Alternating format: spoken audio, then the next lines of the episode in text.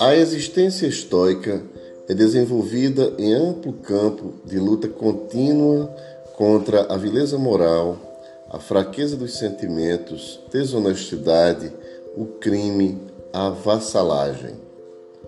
As virtudes desempenham um papel fundamental, especialmente destacando-se o bem, a clemência, o valor moral.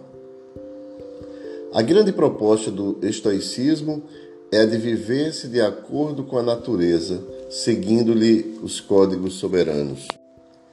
O estoico é alguém que encontrou o sentido existencial e reconforta-se nos severos compromissos do autoaprimoramento, descobrindo as fontes de uma vida digna por meio da prática das virtudes e vivendo-as em todos os passos da caminhada enobrecida.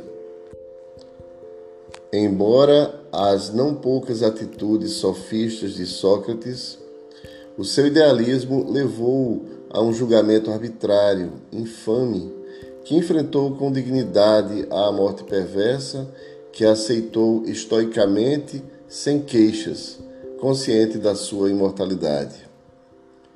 Nunca a cultura necessitou tanto dos valores estoicos para serem vivenciados como nestes dias.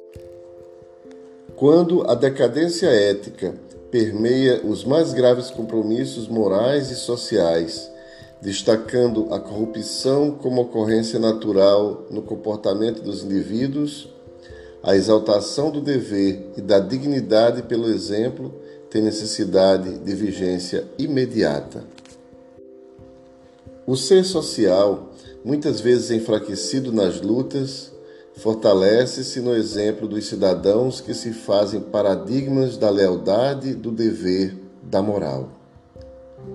Ao lado das memoráveis demonstrações de que era filho de Deus, que tanto deslumbrou os seus coetâneos, Jesus permanece como exemplo máximo da incorruptibilidade, da fidelidade ao dever assumido perante o Pai em favor das criaturas humanas em momento algum demonstrou fraqueza moral, e mesmo as suas resistências orgânicas nos instantes extremos, ao apresentar-se debilitadas, não o impediram de tornar-se o maior exemplo de estoicismo por amor de que se tem notícia.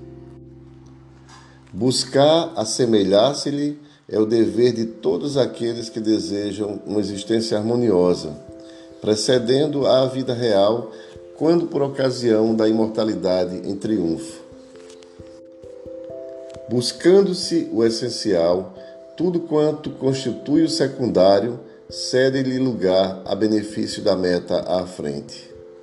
Nessa circunstância, pois, faz parte da proposta ética do cristianismo por ser o método filosófico mais compatível com a moral do Evangelho de Jesus.